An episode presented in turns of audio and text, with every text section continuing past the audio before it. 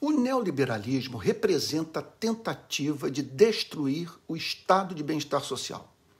Margaret Thatcher, em 1979, e Ronald Reagan, em 1980, inauguram essa era. Nos próximos vídeos, falarei sobre os danos que a crença neoliberal tem causado nos mais diferentes países. Ele está presente no Brasil, em especial no bolsonarismo e seus conceitos estão entre as razões pelas quais foi estabelecido no nosso país tamanho nível de beligerância. O que pensam e propõem os neoliberais? Os neoliberais propõem a desregulamentação da economia. Vamos procurar entender o ponto. Desde Adam Smith em diante, o capitalismo prometeu progresso econômico estimulado pelos empreendedores privados competindo no mercado livre sem a interferência do governo. A promessa foi parcialmente cumprida. Observe que mesmo Marx e Engels reconheceram a extraordinária produção de riqueza capitalista.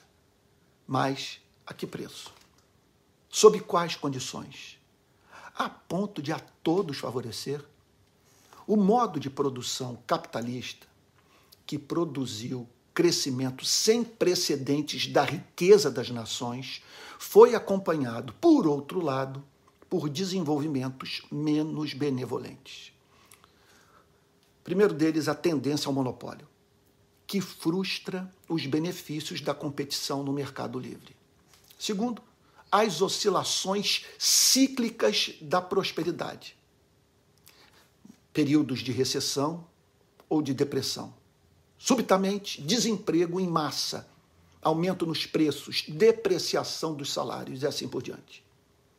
Bom, outra tragédia, a desigualdade de riqueza, que deixa muitas pessoas vulneráveis aos riscos do desemprego, doenças, carências da velhice e outros infortúnios sobre os quais elas têm pouco controle. Mais um ponto, um descaso para com o meio ambiente que degrada a qualidade de vida não apenas da geração presente, mas também das gerações futuras. O que foi feito?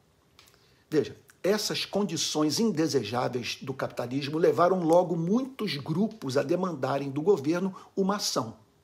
Começando no final do século XIX, o governo interveio ativamente na economia.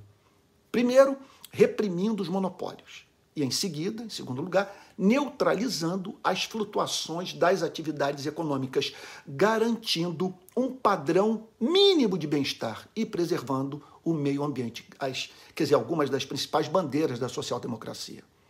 Empresários, contudo, reclamaram do cerceamento da sua liberdade de empreender e excesso de regulamentação. Esse é um dos aspectos centrais da crítica neoliberal ao estado de bem-estar social. Ela não colou em muitos dos países que conheceram a segurança produzida pela social-democracia. A importância da classe trabalhadora não ficar nas mãos dos empresários, a necessidade de botar freio na ganância capitalista, o valor de socializar a riqueza produzida e, em quarto lugar, a prudência de o crescimento econômico ser sustentável.